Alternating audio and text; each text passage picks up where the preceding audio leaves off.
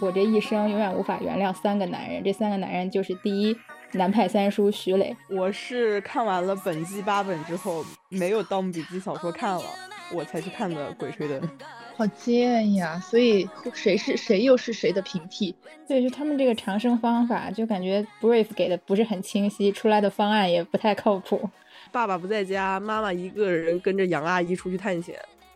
对呀，这个闺蜜之间的这个互诉衷情，然后到最后发现自己原来是个拉拉，啥都能给你刻成糖。嗯，我们府蟑螂是这样的。Hello，大家好，欢迎大家收听蓝莓酱和跳跳糖的第七十四期。本期呢也是农历二零二三年的最后一期节目，我们的录制时间就是在大年二十九，明天我们就要进正式的跨入龙年了。然后我是主播 Helen。Hello，大家好，我是你们的朋友 Tracy。Hello，我是小兔。呃，新年有新的系列，然后本期呢就是我们蓝跳又推出新专题的第一期节目。这个新专题主要是想和听众朋友们进行一些可能以小说为主，也会掺杂其他类型的读物分享。嗯，对的，我们先从我们自己熟悉的赛道切入，所以今天呢，我们就会聊我们三个都入坑了非常久的一个系列小说《盗墓笔记》。对，因为这个系列的就是《盗墓笔记》主线的书，还有它的各种支线书都非常的多，所以我们这一期先就呃《盗墓笔记》。第一本就是《七星鲁王宫》这一本进行讨论，然后后面的我们会，嗯，下再再做其他期的节目来专题依次去聊。然后做这个系列的原因，就除了刚才 Tracy 提到的，然后也是因为其实去年我们在聊影视剧的时候，就有会顺带着就是一些影视剧改编一一些小说改编作品，我们就会顺带着去看一看或者聊一聊原书。然后大概在我的青少年时期，其实主要都是看网络小说度过的。嗯，因为那个时候就是长视频、短视频还没那么发达嘛。但是感觉现在长视频、短视频全面入侵之后，我自己已经很长时间没有完整的再去读过一本小说了。嗯，所以就是借此机会，我也觉得要强迫自己保持一些阅读。长文字的习惯，就是我们不管这个书是可能看起来没那么有营养的网络小说，还是说我们去读一些严肃的文学作品，乃至于工具书，我觉得都行。但是我觉得人至少是要保持阅读文字的习惯。嗯，对的。而且其实从文字时代进入视频时代开始，因为可能我们一六一七年那会儿长视频还占据着我们的这个主导的时间，可能我们打开一个。B 站的视频十几分钟、二十多分钟，我们都能够顺利的看完，并且也不觉得有什么，就是挺下饭的。但现在可能就是这个节奏越来越快，我们看个一分钟的视频都有点浮躁了。因此呢，我们现在就是改回到原来的这个文字的这种阅读习惯，我觉得也是值得我们去挑战的，而且我们非常的喜欢这个故事。所以也希望由我们自己用我们的方式去再聊一下我们当年所看到的故事，现在重新看它是一个什么样子的。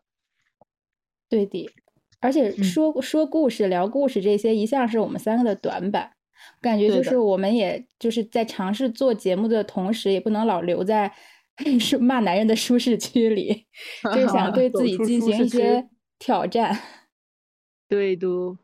就是那个塌房大赏啊，影视台呀这些，因为我们其实已经是聊的比较多的，也很习惯有一个模式，所以咱们也是要冲出这个舒适圈，进入到另外的。现在我们就是在养成我们新的舒适圈。对对，所以可能前几期会做的就比较比较艰难，或者比较不不成体系吧。但就是跟小也想跟听众朋友们一边分享，然后就是一边提升一下自己的感觉。嗯嗯。那好吧，那我们现在开始来切入一下我们的正题，就是这一次的话，我们就是做的盗笔的主系列的第一本，嗯，对。然后大家其实可以先说一下，我们就是都看了多少啊，入坑啊这些，聊一下。我们三个应该都是《盗墓笔记》的算是骨灰级粉丝了吧？我觉得。嗯嗯嗯，我觉得我不能算。你啥时候入坑的？一一二年那会儿。一二啊，对，就反正他那个时候他本传已经更完了。嗯，我差不多，我也是这个时间。对，然后就一本一本买来看嘛。那个时候就直接买那个实体书，一本一本的买，然后晚上就打手电筒在被窝里面看。哦，哎，我也是，我也是，我是小学，我应该是小学四年级，就比你更早一点，而且还追更了。对我，我是我是他更到第六本的时候入的坑。哦，对，然后我差不多把前面看完，正好就是接着他第七本、第八本就是追着看完的。而且我小学的时候。那个时候没有那么多钱，就是我是每一本在我放学以后或者是周末，我就去我们那边的图书馆，有一个新华书店，还有一个西西弗，就是我会去那两个书店里面去找这个系列，然后我就坐在书店里面可以看一下午，就看完了然后给它放回去。就是这样的一个模式，然后当我就是小学毕业，可能到初中，我开始发展我的一些小副业，就是那个当时的小副业以后，我就是拿着我自己的小金库，然后去买下了一整套，放在家里面，特别的觉得特别棒。啊，你们居然还看的都是纸质书啊？啊，对，我直接就是电子版，因为那个时候我们上学没有手机，是的，对，只能看实体书。我是我是高中的一个暑假，那个时候也我觉得应该是跟兔姐差不多的时间，因为她八本已经都出完了。嗯，我直接就是下载了，在在网上找就是八本连着的那种电子版书，然后暑假天天连天天看，从早看到晚，从早看到晚，一口气看完了八本。妈呀，真的太精彩了！对，就是看的。非常就开始还有点害怕，到最后就是看的 如痴如醉，就是欲罢不能，酣畅淋漓。对，然后除了它主线的这八本之外，我后面看了呃《沙海》、呃《藏海花》，还有那个重启《极海听雷》。嗯嗯，以及他就是从去年开始，我有在他的公众号追更他最新的。登海寻师、万山极夜和王母鬼宴，但是这几个只是他，我觉得就大概只是他在公众号上更新的草稿。就如果他以后要出版的话，他也说了要大改。哦，对，所以我就是看着就解个闷儿，每天更的非常短小，然后包括一些什么雨村故事啊，还有他七七八八会出过一些小短片，零散的都有看过。嗯啊，我觉得这个才算是骨灰级粉丝。因为我是只看了本传的八本，然后再加上藏海花零零碎碎看了一点点，我后面的话就没看了，因为我不喜欢就是这种等更新的感觉。嗯，对，对，嗯，那我是在你俩中间，沙海是看了三本，然后藏海花的两本我是看了的，然后重启重启只看了一点点，然后后面的我就没有看了。嗯嗯。我看是因为除了呃除了一些爱 CP 爱主角的原因，我也真的很喜欢看这些志怪的故事。哦，确实，志怪故事集总是那么的吸引。对，真的就是我就是那种人菜瘾大，因为我自己胆子非常小，我也不敢进鬼屋，也不敢看恐怖片儿。但是在看文字的时候，我又特别喜欢看这些什么悬疑啊、灵异啊、盗墓啊这些故事。那你们看的时候不害怕吗？嗯，一开始害怕，后来看进去了就不害怕了。哦，还有一个很重要的原因是，我是暑假时期在家看的，然后我看的时候就一一觉得害怕，然后就觉得家哎在家里还有我的爸爸妈妈，然后就不害怕了。啊，原来是这样！我当时看的时候，就包括我这次重看，我这次重看也我也很害怕，而且。嗯，我这一次我看到第二本的时候，我还做噩梦了。那段时间我也在我们群里讲，就是我说我今天睡前看了啊《情理神树》，然后今天又做了一个巴拉巴拉什么样的怪梦啊！我也是，我也会因为看这个了而做梦，就是我是一边看，然后一边做噩梦的那种类型。而且我这两次看吧，因为我第一遍看完的那个过程，我是第一天看。发高烧，这一次看是做那种怪梦，就很奇怪，梦到那种我梦里面的爷爷就一枪被打死这种类型的故事，非常吓人。你们两个不要吓我，我都不敢再看了。我觉得每个人的那个应激反应不一样，就很像猫，受了一些。应该应该是看了之后有一点心理暗示吧。我我我我主要是因为胆子太小了。那你们会觉得哪些哪一本故事，或者说哪些情节让你觉得特别恐怖？我的话，其实最开始最怕的是《七星鲁王宫》，因为它相当于是我看的第一本嘛。那个时候我还没有适应这个世界观，还有它里面描述的那些东西，所以我其实从是那个他们过那个尸洞开始，我就已经非常非常害怕了。嗯，对。但总体看下来的话，我还是觉得第二本《秦岭神树》是最诡异的。对，《秦岭神树》就是我一直以来的心理阴影。就从我第一遍看《盗墓笔记》到现在，我其实中间重新翻过那个主线的八本无数遍，但唯有《秦岭神树》这一本我没有再打开过。因为他那个老养的妈妈的脸粘在缝纫机上，就那那一段，就真的让我觉得太可怕了。是太恐怖了，对，特别可怕，就我童年可以称作是童年阴影场景。是真的。对，而且他说的那个秦岭神树的，呃，不是有一个功能嘛？就是他，你只要靠近它，受它影响的话，它的它就可以把你脑子里想象的东西实体化。然后老杨也就是用这个办法，想要实体化出自己的母亲。我当时看的时候，我就说我完了。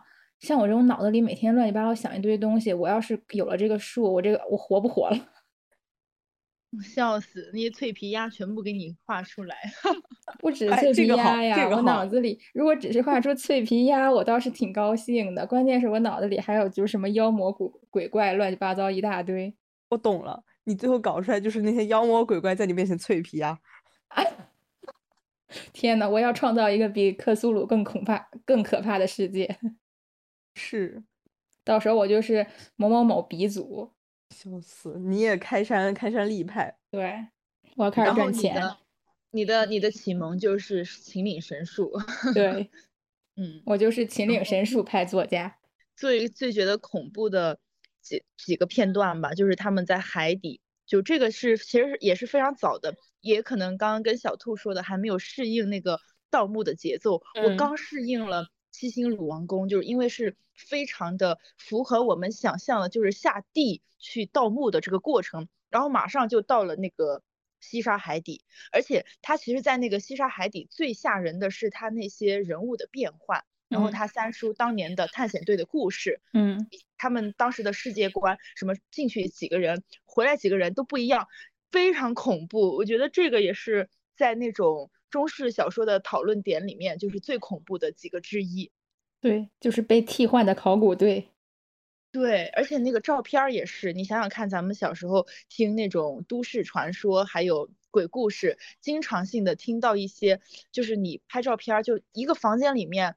你们四个进去的结果，一张照片拍完了以后，五个人，我的妈呀，这真的非常非常恐怖。然后你就会在想到底是谁，很吓人。最可怕是那第五个人，有可能只有你自己能看见，其他人都看不见。是的，你告诉他们，他们都不会相信你。对，就是一种心理战吧。而且看前两本比较可怕的很大原因是，就如果你没有被剧透，你当年是跟着他的，就是。阅读顺序自己看的话，在前两本你还不清就没有明确的表现，像什么张起灵啊、胖子这种到底是敌是友，嗯，就更趋向于是你你主视角是吴邪，是吴邪的单打独斗，所以你带入他的话就比较孤立无援，然后可能看谁都挺挺挺挺挺有故事，可能是个坏人，可能是个狼人，对对，但是其实。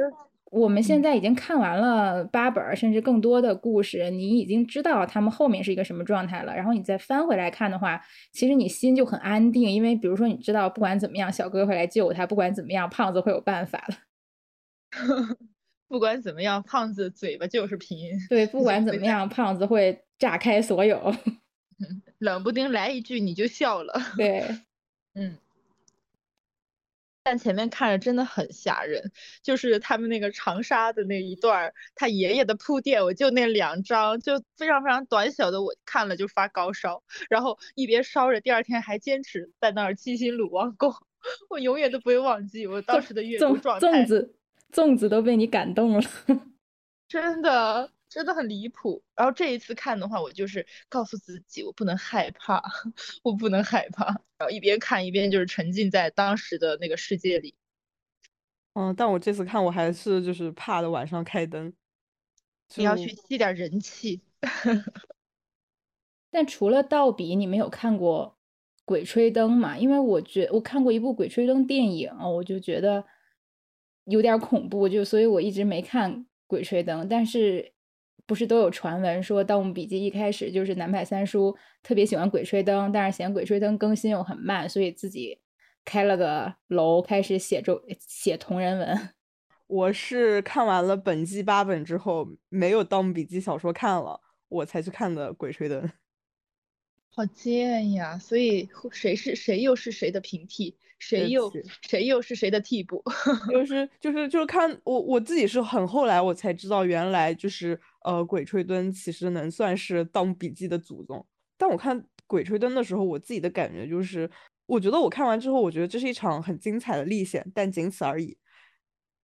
嗯，明白明白。对，因为我看《盗墓笔记》的话，就是呃，我们就是从小就当科学家嘛，就磕来磕去的。今天磕磕平鞋，然后明天又磕磕啊哪个鞋，对吧？黑花。啊，对，当时还磕黑花。我我后面不是还玩 cosplay 嘛，也是因为很喜欢《盗墓笔记》了。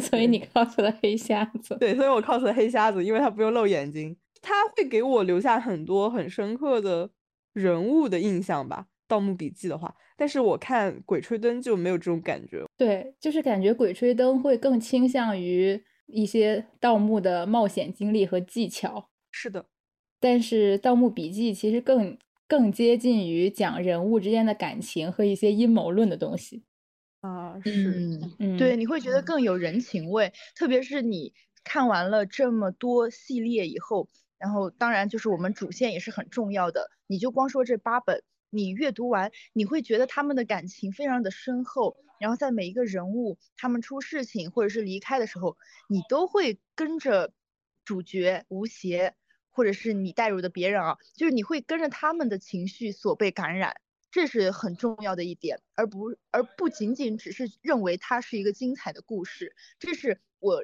作为一个《盗墓笔记》的粉丝，我最想说的。嗯，但是《鬼吹灯》确实也很牛，因为它应该是现在公认的，就是。就是网网络就是盗墓盗墓派系这个文学的鼻祖，是的，就是它里面的很多设定都被《盗墓笔记》，也包括可能有其他人也创作这类型的小说都被沿用了。嗯，对啊，就像王胖子，其实就是对王胖子就是《鬼吹灯》的王胖子。对，然后据说张起灵第一部。就是三叔有想把它写成女的，只不过写着写着发现不行了。就是从战斗力上，首首先写女的有点不太成立，其次就是很多人可能看完第一本就是前期之后，就很多女生啊或者女性读者就是已经爱上了张起灵，感觉这个时候再把它写成女生会不太好，会损失掉粉丝。就是如果把张起灵还是写为女的的话，就会损失掉。这批粉丝，所以最终张起灵就变成了一个男的。然后一些他原始的设定应该是直接颁给了阿宁这个人物。哦，所以阿宁他是那样子的一个状态。对，阿宁其实我觉得他会比较像那种探险小说里面的那种女性角色。嗯。但是阿宁就死的很突然了。我恨死他了！我真的觉得南派三叔这么写有点太……太过分了吧？因为阿宁，我我其实还挺喜欢他的，而且他做他相当于是和铁三角他们在一个竞争关系上面嘛。嗯。他他所代表的那一派势力，我觉得如果他没有死的话，那边可能发展的线会更多一点。嗯，对。然后可能后面的话，他就把矛盾给转移掉了。本身的话是相当于两个盗墓团队的竞争嘛。可能是他也写不出来更精彩的女女性角色的戏了。算了，随便他。毕竟他后面就是越写越男同，越写越男同。他他他就是一个 BL 小说作家。对，就写的比就是打败了所有的那个周边官方，打败了所有周边。啊，这些都是我们 看这个书的一些花边新闻和心路历程。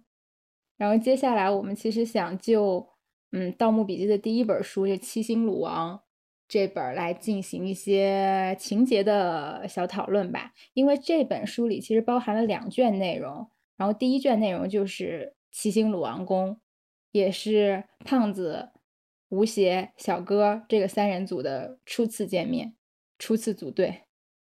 临时组队，对，临时组队，组队人应该算是，其实是三叔，是的，嗯。然后第二卷就是刚才 Tracy 提到过的，就是海底密室、怒海沉沙，其实是吴邪自己去想去探寻一下蛇眉铜鱼的秘密。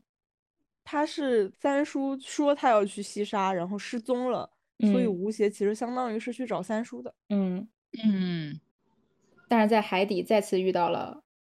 胖子和张秃，嗯，对，所以就是这两卷内容，我们大概可能会根据自己喜欢的剧情点去简单的跟大家分享一下、梳理一下。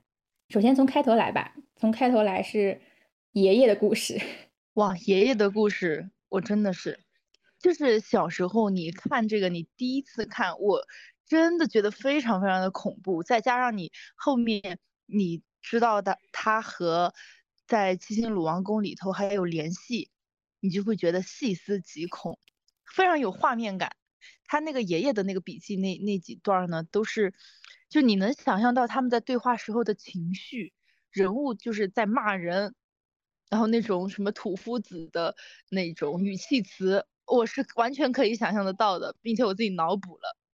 嗯嗯，他第一段其实就引出了那个血尸。还有那个尸鳖王那个东西，对的，对的，就是你一开始他没有点名是什么，但后面又出现了。对，他其实他这边的话，相当于就是一个影子嘛，就是一切一切的宇宙的源头，战国帛书，嗯，宇宙源头，然后就转到了吴邪，还在杭州开小店儿。就是说，他爷爷的那个帛书，其实当时就已经被一个美国人收走了，只不过说最后留下了一个拓本。嗯，对。然后一直到这个大金牙，大金牙这个人，我也是觉得好像是在那个《鬼吹灯》里面有这么一号人的。是有。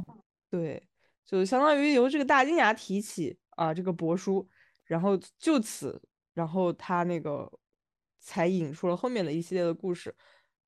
我觉得大金牙这个故事啊，大金牙这个人物在这个书里也贯穿始终，而且他写的这个形象，大金牙这个形象，你就脑子里就是那种，就是就是很市井小人物，但是好像又有几分小钱和小能耐，就是人物形象就很生动。我觉得三叔还是挺会勾勒人物形象的，就是他写的每一个人物都很到位，然后让你记忆深刻。然后大金牙来了之后，就是吴邪去找三叔。嗯，对，这个场景，对。然后正好他他相当于那一段嘛，就是呃吴邪和小哥的初遇，龙脊背素来，经典暗号。对这一段，其实我作为一个科学家，我是。用自己的这个脑脑补哈，就是那个一眼万年，因为因为是吴邪对于小哥的初印象吧，因为小哥其实没看见他，就在那个原小说的描写里，就他是留了一个背影，然后穿了一个黑色连帽衫，然后背的是那个黑金古刀，从三叔楼上上呃下来，然后就往前走，给了一个背影，完了他可能比较着急，他他手里面的。他拍的那个照片，他带着相机找找三叔嘛，所以他就没有再多停留。但是他的内心活动就是这个人很奇怪，就是他就看看见了一个奇怪的人从三叔那儿下来，然后往前走，然后一个背影。就 嗯，他虽然不是说描写的非常多啊，但咱们就就开始那个脑补啊，科学家的放大镜。这是你的老公啊，宝宝，你没没想到吧？就这一眼，原来你们科学家的脑子是 这样的。我只觉得这个人物很神秘，神神秘秘，就是你你自己就开始开始想了。当然，我们看第一遍的时候也不会想那么多哈。咱们不是看了好好好多次吗？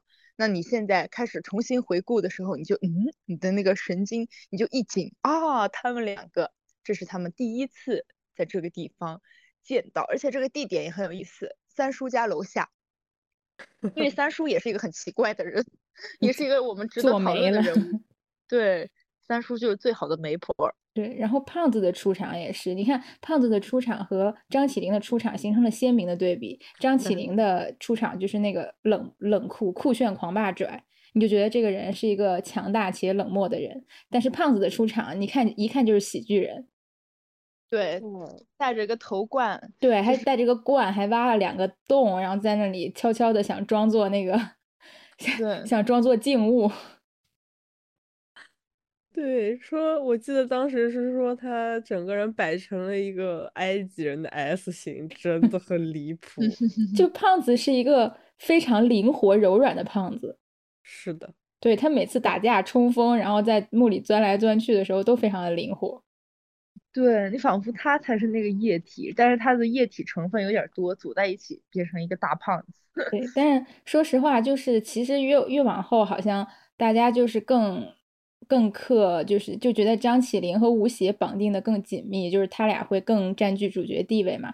但其实我真的特别喜欢胖子，因为我觉得这这一路上全全靠胖子插科打诨，然后还有在关键就是感觉陷入绝境的时候，就胖子这个人呢，他就是那种混不吝，他不按常理出牌，就觉得都这也不行那也不行，那我就炸你一下子，然后就行了，杀出一片生路。对。就是就很喜欢这个人物，就这个人物，但凡写成一个帅哥，我就爱上他了。什么意思呢？他现在他现在也很好啊。啊，行吧，就是咱们这个书里的胖子，胖胖的也很可爱。所以所以就还是卡颜了，主要输在颜值。卡颜值不行，咱们就是对男人要严格要求。对。而且胖子，我觉得虽然我们刚才也讲了，他是这种比较插科打诨的喜剧人角色，但是他和那种大奎，他最大的一个不同就是他看起来是这个样子，但他其实心很细。对，嗯嗯，对，所以他才能盗这么多的墓，盗的稀里糊涂，然后还有空去捞钱。对他心很细，又很讲义气，而且我记得书里我忘记是哪本了，其实吴邪心里也也说过，就是。就是他每次去吴邪不是主要负责动脑子和推理的那个人嘛？他有时候推理走进了死胡同，经常是胖子一语惊醒梦中人，因为就是胖子的思维就是异于常人，反而有时候就是一些混话一说出来，就是这个事情的关键点。嗯，确实比较新奇，比较活脱一点。对，对他们三个就是一个比较。就各具特色，然后又很互补的一个铁三角吧。对，所以三角形就是最稳定的状态。我可以看他们三个的雨村雨村故事一万集。妈呀，今晚就打开。我的人生梦想就是，就如果说我们穿越到《盗墓笔记》里成为谁，我决定成为胖子，一个有猫有狗的北京人。错，潘混潘家园的啊，对，呃，还能天天磕 CP 是吧？对，我还可以前线磕 CP，我脆皮鸭，哇，真好啊！就是魂穿胖子，就是亲眼亲眼看他们亲，啊，没有没有，倒也不必哈。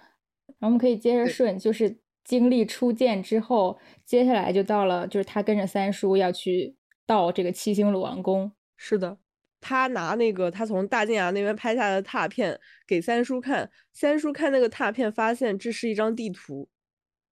所以过了几天，三叔就，呃，用他们的行话应该叫假喇嘛，嗯，假喇嘛，对，就是凑了几个伙计，然后说要去那个七星鲁王宫。然后吴邪，我们啊，他虽然是一个古董商人，但他从来没有下过地，家里人呢也把他保护的很好，咱们就把他总结为江浙沪独生女，江浙沪傻白甜。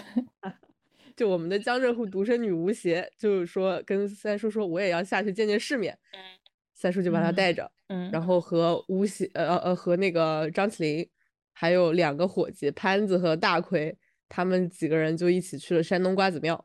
嗯嗯，就开始了江浙沪独生女的第一次冒险。然后冒险过程中，我对那个很很深刻的一个记忆节点，就是他们在那个尸洞里面有一个女尸。嗯，然后张起灵。告诉大家，就是不要回头，赶紧走，因为他跟那个女尸就是那个女尸向他下跪了嘛，其实他能镇住那个女尸。哦，那边也是很神奇的。对，然后但是他让大家赶紧走，走到马上就要出动的时候，吴邪就是这个人就是倩儿嘛，这是恐怖片经典经典桥段，就是倩嘛。他说我看一眼水里的倒影总没事吧？结果一看发现那个女的在他背上，然后就吓晕过去。对，哦那段，但是那段的话，我其实印象最深的倒不是这个女尸，嗯，她因为她本身的话是那个船夫和另外一个人合伙。想要骗钱杀人嘛？对对对，然后就记得那个船夫的狗叫驴蛋蛋，我主要是觉得这个狗的名字很好笑，也没别的。对，反正就是这个梗就已经到什么地步了？就是我我那个我有一个很喜欢《盗墓笔记》的朋友，我们两个十年前就一起看了《盗墓笔记》。嗯，哦，我俩就是因为《盗墓笔记》认识的。他到现在，我跟他聊《盗墓笔记》，他的第一反应还是驴蛋蛋。我还以为他给自己的宠物起名叫驴蛋蛋呢，也不是不行，我转告给他。这么想，我以后养一条大狗的话，我就要起名叫小满哥。小满哥是什么人物啊？小满哥就是就是他们吴家，他他爷爷不是叫吴老狗吗？他们吴家盗墓不是靠的养狗吗？对对对对，然后小满哥就是他，应该就是他爷爷那辈儿驯养已经传下来的一只狗，就是就是狗中的头领，非常厉害。绝世大狗王，对，所以小满哥，而且在吴家的地位很辈分很高。哦，所以小满哥是狗的名字。对，然后小满哥是出现在《沙海》里面。嗯嗯，就，小满哥，小满哥好像是长沙话，意思就是就帅哥还是什么意思？就不是普通话。呃，有没有长沙 IP 的朋友给我们解释一下？对，不知道用用长沙话怎么怎么读。嗯，回头学习一下。狗好人坏，对，狗好人坏。特别喜欢 吴家养狗的故事。我的梦想是去吴家养狗，做狗奴。对，做狗奴。哎，你这这能说？怎么这么奇怪？快删掉。嗯，突然就开始走走了，走偏了。快删掉。接着说，就是。对，然后完了，就是这个驴蛋蛋的故事结束了之后，他们不就进那个盗洞了吗？对。然后这个也是我印象比较深的地方，因为他比较详细的介绍了一下他们怎么挖坑。他们下了那个洞之后，张起灵用他那奇长无比的两根手指，深深抠出了一块砖，我觉得好神奇啊！从来没有见过这样的故事。嗯嗯嗯，从来没见过这样的手指。妈呀！对，这个这个二指奇长，什么什么说什么。发就好像是什么发丘中郎这样的，对，是他们就是张家人的这个，为了盗墓，就是有有这个绝技才更方便 盗墓。对，然后后面的话，他的这这个两根细长的手指就变成了同人女创作中的一大呃一大乐趣。我懂了，不用再说了。是是是，行行行，好好好，嗯，科学家们真的是无孔不入。对，就是你以为我训练这个是为了这个，其实还有另外一个原因啊，我是为了那个，啥都能给你刻成糖。哎，我们府蟑螂是这样的，嗯，真的蟑，我觉得腐蟑螂这个太贴切了，无孔不入。是是是，无孔不入，一直活着。啊，你说起这个，他把那个砖抠出来。我又想到另外一个情节，因为他其实这个部分算是在讲机关了嘛。就我觉得七星鲁王宫它这一章节这一卷里面的机关其实蛮好的，因为作为一个你入坑的这种盗墓笔记，或或者是这种类型小说、探险小说的一个读者的话，你跟着他的这个机关走，你就会觉得很奇妙，因为你。很有画面感，我自己很有感觉的是，他们要去开那个洞，就是当时大奎特别想，就是很心急，他的这个人物形象就是一个胖胖的，那个很急躁的一个胖子，他就冲过去，对，莽夫要去弄，然后小哥就说你别碰，你什么都别那个，因为他的那个砖缝里面有那个硫酸，然后当时这一个情节的时候，我就联系到了。嗯，前面那个引言前言爷爷的故事，它里面就是说，哦，原来爷爷当时打死的，呃，应该没有说完全打死，但是开了一枪，就是对二爷爷。那个人不是所谓的粽子或者是那个起尸活尸，而是他的爷爷，因为当时二爷爷就应该是中了这样的一个机关，然后全身都被泼满了硫酸，变成了一个活生生的一个血尸状态，然后往上爬，其实是想在求救嘛。然后这个场面对当时幼小四五年级的我，就是产生了深刻的心理阴影。然后我在重重新阅读的时候，我就非常的仔细，我就在回忆这一这一段，他的这个联系就是还做的挺巧妙的。然后下一个情节就是他们从那个包里翻出了那个针管，然后张起灵就是就反正就是带着大家就把它吸干，就那个里面的弄弄干了之后，再再去把那些砖。好，敲出一个三个人能过去的大小，就很很有意思。嗯，这一卷其实他有在认真写这些机关啊，然后这些故事什么的，就就有一种还停留在，就虽然也不是说完全符合科学道理吧，但有一种还停留在地球表面的感觉。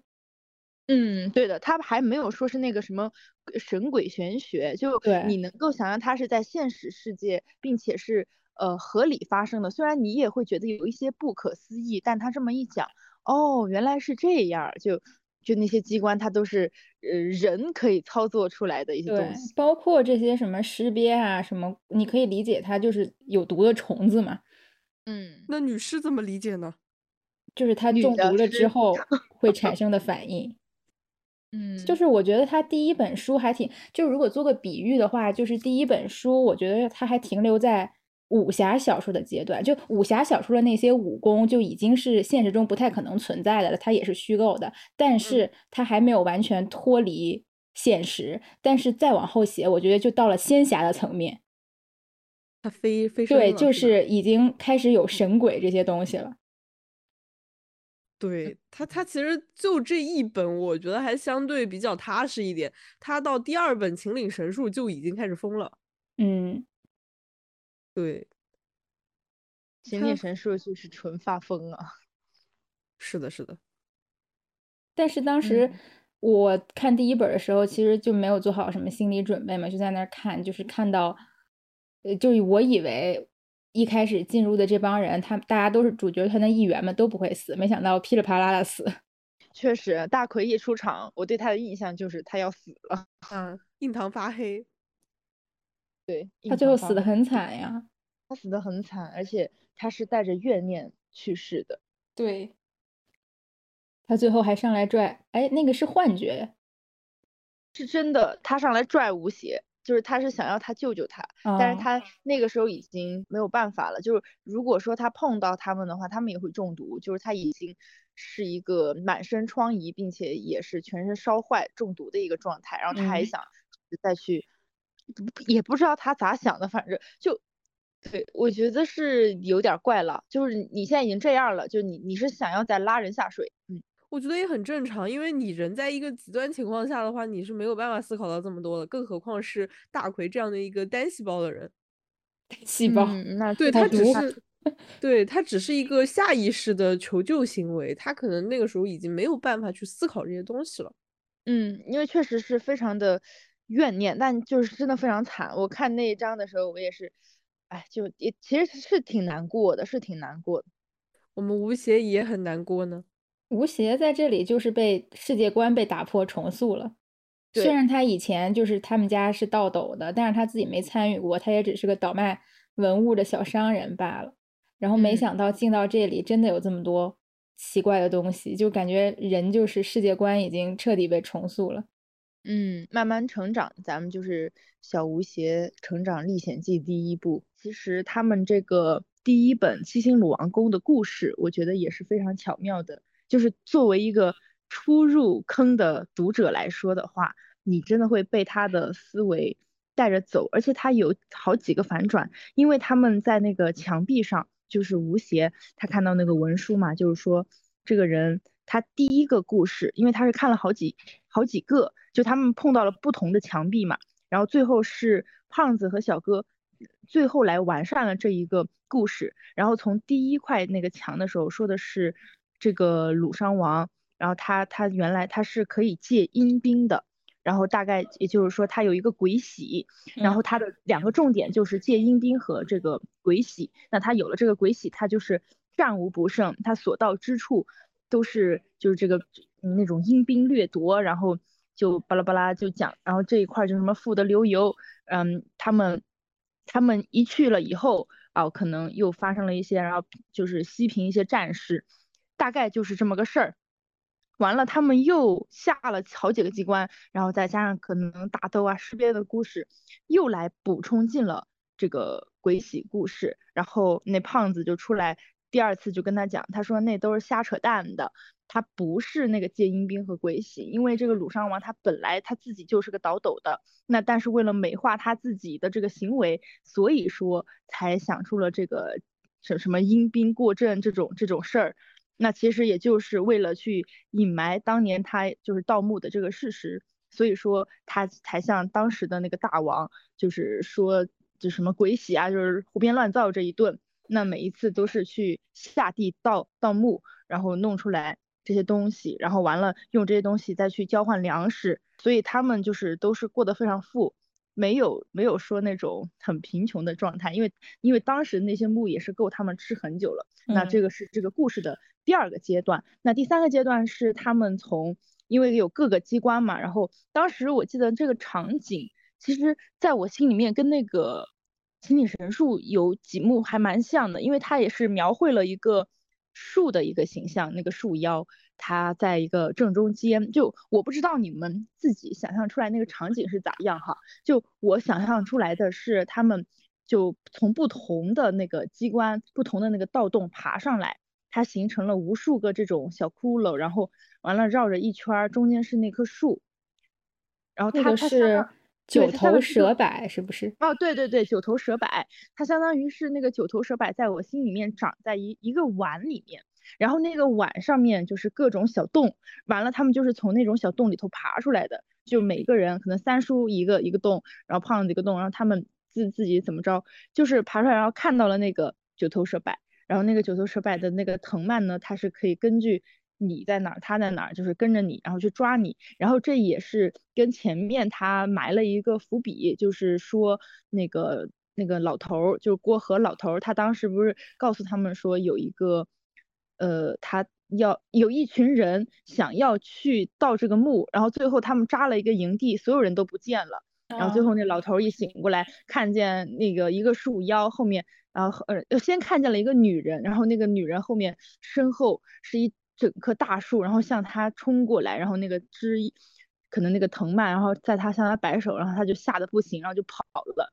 这是之前他们他讲的这个故事，然后完了就对应到了。现在他们的这个故事里面，然后情节到了这个地方的时候，那第三个人出来再完整的补充他们这个七星鲁王宫的故事，那就是小哥。最后他们到那个玉俑的时候，他才说出了嗯真正的鲁殇王和铁面先生的故事，然后就到了这个其实是为了长生不老，鲁殇王才设计了这一切。其实他们盗的这个墓并不是。鲁王就是鲁殇王的墓，而是一个西周的一个墓群。那他自己作为一个倒斗的，也知道自己的下场，所以就把自己的墓安在了这个盗洞里面。那最终其实他的目的是为了要要得到那个玉俑，然后把自己的身体装进去。然后他这一切的计划呢，都是他的这个军师，一个叫铁面先生的人告诉他的。但是到最后，因为就是他已经死掉了，然后。那军师背叛了他，对，然后军师就把自己的身体跟他进行了一个互换，那他的尸体可能不知道烂在哪儿，可能挂被那九头蛇摆挂起来了，然后最后他们其实倒出来的那个人，他们见到的那个人其实是那个铁面军师。就我自己是会觉得这些故事一重一重的接在一起，然后不停的反转，有一点像剧本杀一样，就是有一点像碟中谍、无间道。对的，不停的反转。嗯嗯，很有意思，因为我是一个很单纯的读者，他说什么就是什么，特别是那个什么拿着鬼玺阴兵过阵的时候，觉得哇好厉害，就是那种看都市传说的感觉。看完了以后，然后就说哎呀那都是骗人的，他就是美化自己的经历，搁那个就是那个嗯那个墙上乱写乱画呢。其实他就是一倒斗的，他就跟咱一样，你别信这些。就是我觉得胖子也挺有意思的。完了，然后他自己做的那机关嘛，就是他其实里头的那七个棺材都是假的，因为一开始他们对于这个的一个主观想象，包括吴邪的判断，就是你七个里面其实只有一个是真的，然后再再下一重的反转，他又告诉你哦，原来这七个都是假的，而不是不是说你打开哪一个是对的，因为他们还看到了那个外国人的下场，然后里面有一些就是尸体啊什么，就明显被人盗过，所以他们也不会轻轻举妄动，然后他们。先是见到了那个玉面狐狸，然后见到了那个年轻的女尸，然后再把这个机关触发以后，它再裂碎了以后，再看到的是那个玉俑。所以是你跟着这个思路，那个抽丝剥茧，一层一层进入到这个故事中，才会觉得哇，非常非常奇妙。嗯嗯，对，所以我觉得第一本书它真的是认真的在写这个盗墓和探险，就故事写的很精彩。但他我但我觉得第一本里面他这个长生不老有点太弱智了，在狱勇里面活着，我就说你跟死了有什么区别吧？对，就他这个长生的方式，就如果我是那个王，我一开始就不会答应这个方案，对吧？我觉得比死了还难受。而且风险太高了，它比如果说只是痛苦，我可能痛苦一瞬间，然后我就脱胎换骨了，也可以承受。但问题就是这么长时间段，我可都可以想见失败的风险太大了，而且我失败的时候，我毫无抗风险能力。我觉得它奇怪的点在于，它是肉体长生，而精神精神上已经就是一个死亡状态了，它只能说让你的尸体。就是加了一个防腐剂，就那玉俑，它不就是一防腐剂嘛，就是那种外外在壳的，然后让你五百年蜕一次皮，然后越来越年轻，越来越俊美。那除此以外，但你的精神你是已经一个临死状态，一就是一植物人，可以这么说，对吧？我也觉得 奇怪，嗯，对，就他们这个长生方法，就感觉 brief 给的不是很清晰，出来的方案也不太靠谱。包括他后面写到那个西王母进那个允允玉，嗯嗯，也也是给我这种感觉，但是这个可以后面再聊。嗯，这个时候的三叔还略显青涩，还没有想到一个万全之策，就是第一本。对，然后第一本还有第二卷，就是怒海沉沙，就是一个类似于海底密室逃脱的故事。在这个故事里，我觉得最恐怖的就是这个被替换的考古队的故事。哇，这个真的把我吓晕。我我是觉得所有系列里面最恐怖的都是这些海底探险队的事儿。对，因为这个替换其实就很中式恐怖嘛。因为中式恐怖就是你如果出去三个人，这三个人都死了，倒你倒不会觉得那么恐怖。但出去三个人，回来三个人，可是这三个人，你知道他们还是原本的那三个人吗？就这就很恐怖。对我一直觉得中式恐怖有一个很核心的点啊，就是说，呃，人比鬼恐怖。嗯，是这个样子的。但这你说的这点，其实也是《盗墓笔记》里一直贯穿始终的一个核心。对，就人人心比鬼神更可怕。嗯，其实，在墓里，最终就是能伤人或者致死的，很多都是就是起内讧，或者有人故意想就是内部内内部捣乱。然后才导致这个事情失败，然后触动一些机关，死很多人。反而是如果大家都很团结、联手，就是以他们的本事，就是都可以全全身而退。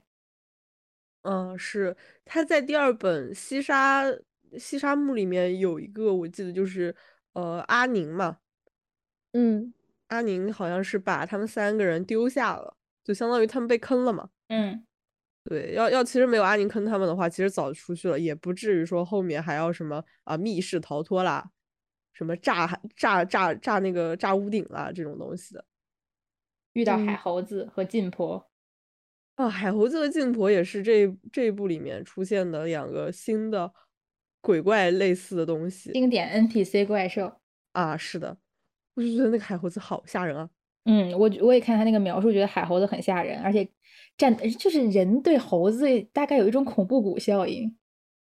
对的，主要你会觉得他不是个人的话，他就战斗力他就又加高了。也不是，我觉得主要是因为这个猴子吧，跟我们都是灵长类动物。嗯嗯，它会累人，但它不是人。对，就是它的战斗力是野兽，但它的大脑可能无限趋近于人的思维。嗯，明白，就很难对付。嗯嗯，对，刚刚你们提到禁婆，禁婆也是我很多年的阴 心理阴影。禁婆，我一直想象她是一个披头散发的女鬼，但是就是跟那个午夜凶铃那个爬井盖的那个是一样的，在我心里。但是它更恐怖的点在于，它是从那个海底墓室里头就是出现的，而且他对吴邪是有一种感情的，再加上他 有一些三叔啊，然后什么陈文锦呐，当年的那个探险队故事的一些加持，就这晋婆你就就你就想不明白他到底是个啥，他有可能他还不是那个纯晋婆，他还有点别的，因为他没有写那么明白，他就是让你有那想象空间。可能是考古队的人最后就变成了晋婆。嗯，得到了吴邪和晋婆的 CP。啊，是的，因为我记得有一年的影视化，影视化是那个晋婆亲到了吴邪，太可怕了。因为晋婆在后面，在那个格尔木疗养院还出现了。对的，对的，在后面也有。对，晋婆是一个贯穿始终的关键点。笑死。对，哎，他这名儿到底是咋起的？就是感觉真的很有，很有味儿啊。应该是根据一些中国古代的。那种记载的怪兽的名字起的，就是妖怪的名字起的吧？真的就特别能想象得到，他的头还是悬浮空中的。就如果说他不是在那个盗洞里头爬着，我就觉得她是一个脚不离地的一个女的，然后头发全部压住她的脸，然后她可能露一只阴森的眼睛。我的妈！贞子说：“你直接报我名字得了。”哎呀，晋婆的发量能不能就是说分给咱们点？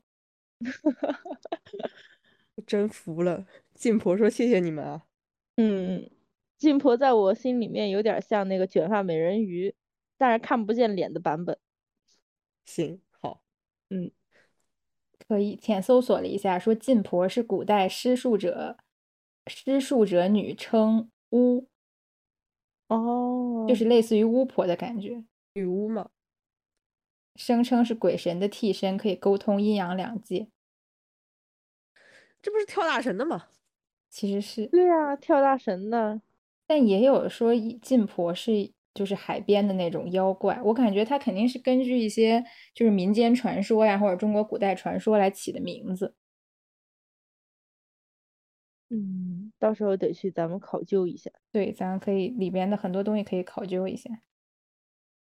到时候咱们就会成为道学家，笑死！非常专业的道学家。嗯，而且我重看才发现，阿宁原来这么早就出现了。因为我对阿宁的印象最深的是在那个，我对阿宁最深的印象是在那个蛇沼鬼城，就是他要死的 那卷。在前面我对他印象很淡薄。嗯，是的，我对他也是。就我没有重看的话，我是真的忘了，是真忘了。然后。这一次才发现，哎，他原来在第一本里头就出来了。对，而且我觉得《怒海沉沙》里面最精彩的部分，就是一个是那个墓道机关。对，这个墓道机关的话，也是在人类世界里面，就是在那个正常范围内。因为后面的云顶天宫他们也是聊了一次墓道，但那一次的墓道就是完全不一样。这个我们可以后面就是讲到云顶天宫的时候再说。对啊，但这边的话，它就是说这个墓道是会变换的。嗯，对，然后就做了一个推理，推理的结果就是你直接往外面冲就行了，也是有点离谱的。对，因为我看到这个墓道，我就会想到那个，你没有看过《蜜桃》吗？《蜜桃》其中有一期，它就是就是四个人本来在摸着墙走，然后走着走着就少一个人，走着走着就少一个人。然后原因就是，就是它其实中间出来的，就是有有在移动的墙，等于就把你的道改了。但是因为在黑暗中，所以看不到。嗯，是，嗯，就很恐怖，就是这个原理。对，就感觉是个常用机关。咱中国老祖宗的智慧，就是做这种机关应该就小 case。嗯，然后除了这个机关，还有一个细思极恐，就是吴邪发现三叔吴三省和那个谢连环被调包。哦，就他留下那个血血书断句是不一样的。对，这个后面也是一个解谜的关键。但是那个时候，反正就是在第一本里面，吴邪的理解还是说，啊，三叔害死了这个人。对，而且也是从这边开始，然后就是闷油瓶就回忆起来，因为哦，因为这边有一个很关键的点，就是呃，二十年前的这个西沙考古队里面有张起灵，嗯，对，但是他就是自己本人就就是在他们之前一起下墓的时候，就是好像完全没有这一块的记忆，一直到这个时候，他才想起来说，哦，我我我我记得这个地方就搞这种事情。就张起灵他是一个会阶段性失忆的人嘛。嗯，这么一说，其实《盗墓笔记》就是张起灵寻找自己的记忆和就是任务的之旅。对他其实最开始几本里面，就是他和其他人还没有产生那么深的联系的时候，他的任务就是这个。他只不过说他借了这个盗墓的名义和这群人一起下斗。对，但他自己要找的还是他自己的身世啊，还有各种的东西。但他跟这些人其实也是有，就是他当年的事情的失败跟这些人也是有关系的，所以他要重新来找这些人。是的，嗯。而且这本里你会感觉你还没有悟出，就如果我们现在是回头看啊，我们已经是科学家，回头看就能感觉到，再去看他们之间的互动不一样。但是你第一次看的时候，你就会，你也会跟着吴邪的视角看，哎，不知道这个人是敌是友。很神秘，也不知道后面会怎么发展，所以看这本书的时候，就应该是最最害怕、最紧张的一本。然后结局就是留了一个悬念，嗯，鱼在我这里。对，所以这个时候其实吴邪等于已经入局了。嗯，确实，因为他那个蛇眉铜鱼其实是他开开出来的嘛，然后那个密码也是他突然想到，哎，好像在哪儿外国友人的身上。见过见过那一串数字，咱也不知道是不是，反正咱们就是一个输入，哎，就弄出来了，就每每入局。嗯，虽然现在大家的分析都是，就是吴邪本来就是几代人一起设计好的入局的棋子，甚至是解决这个恩怨的，就是解决这个世界终极秘密的关键。哎，应该是终极吧。一开始前八本都是围绕着终极，这也是我很生气的一件事儿。我就是夜以继日的努力啃到第八本，我以为我会看到结局，告诉我终极是什么，结果发现没有。但我觉得这也是他巧妙的一个点吧，因为其实大家都知道，如果他告诉你终极是什么，那这本书就没有意义了，因为本身。我看了无数的，就是所以我又继续追着他看他后面的更新。我真的很想知道终极是什么。我觉得我们这辈子都不会知道了。我现在已经默认，就是南派三叔他自己也不知道终极是什么。但是徐磊能不能就是你到时候临终之前告诉一下我们你最初的设定，哪怕你设定的再烂，我也不会骂你的。他说终极就是终极，别管了。就我曾经，我曾经跟朋友开玩笑说，我说我我这一生永远无法原谅三个男人，这三个男人就是第一南派三叔徐磊，第二就是写龙族的江南，第三就是 YG 韩国 YG 的杨菊花。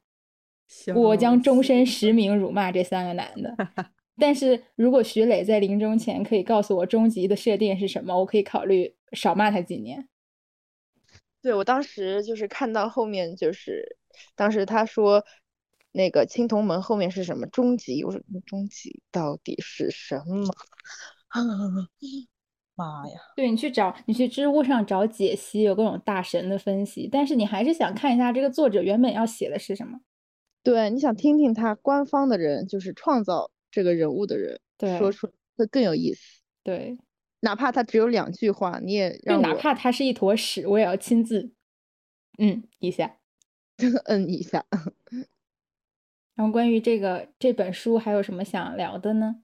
就是我们第一次的讨论嘛，就是我对我们现在的这个现状讨论也也是还不错的。然后混乱。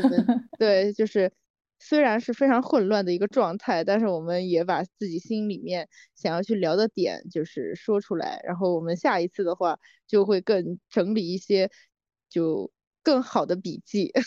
对，下次吸取一下这次的经验，因为这是第一次，就是一开始我们三个就是对对的时候都互相说，哎，不知道该从哪儿说起，该怎么讲这个书，嗯，有点懵懵的，对，懵懵的，嗯，但是感觉下一次就会更有经验一点，说的更好一点，对的。但是我有点想跳过，能不能就是说跳过秦岭神树，我们直接进入云顶天宫呢？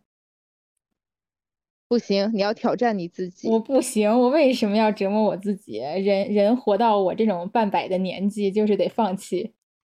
但我其实个人在《盗墓笔记》里面，抛开其他的一些我喜欢的人物不讲，我最喜欢的就是秦岭神树。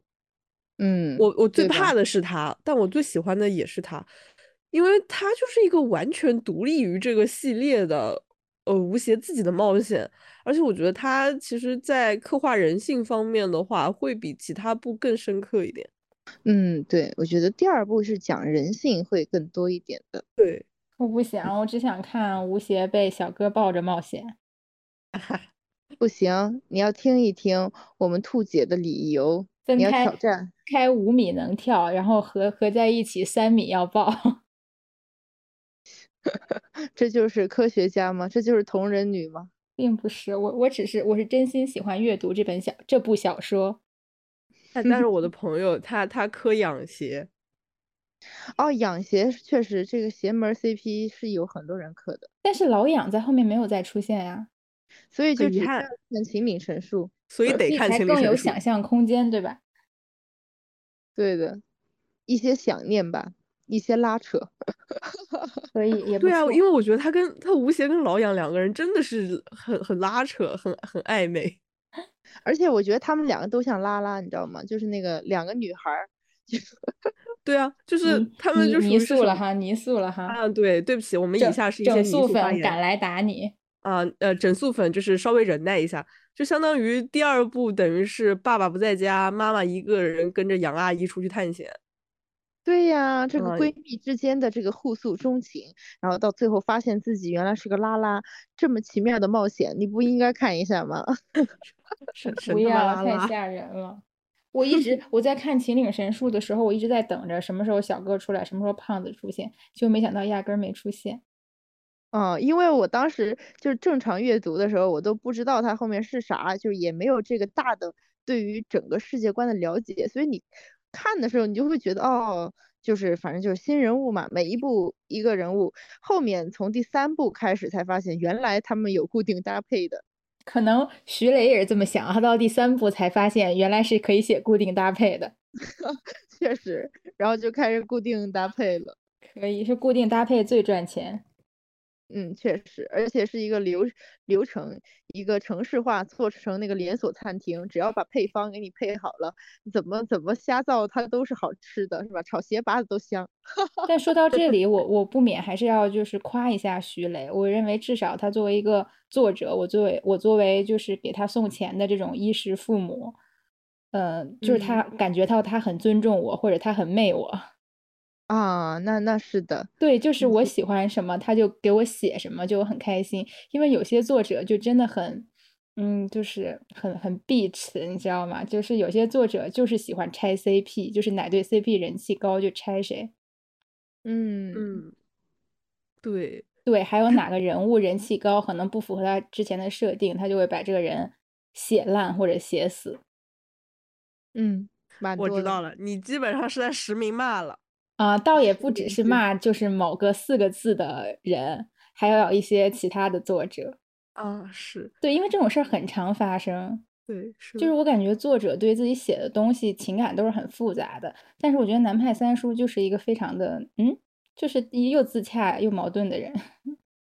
嗯，但他但他媚同人女这个事儿吧，我最开始我只知道他就是大家去他的签售会嘛，他会给大家签就是 CP 项，嗯。我我到最近我开始看他后面的后续作品，我才发现他居然这么背，他妹的已经有点超出我的想象了。尤其是他写了那个黑花本，啊，对，对，那本我我听了之后我真的很震撼，因为相当于什么，在本传里面，呃，黑瞎子和小花他们两个是没有见过面的，他们两个是一个两个毫无关系的人，只不过大家就是磕拉郎磕到了而已。嗯，你居然把拉郎写出来了，我真的很惊讶。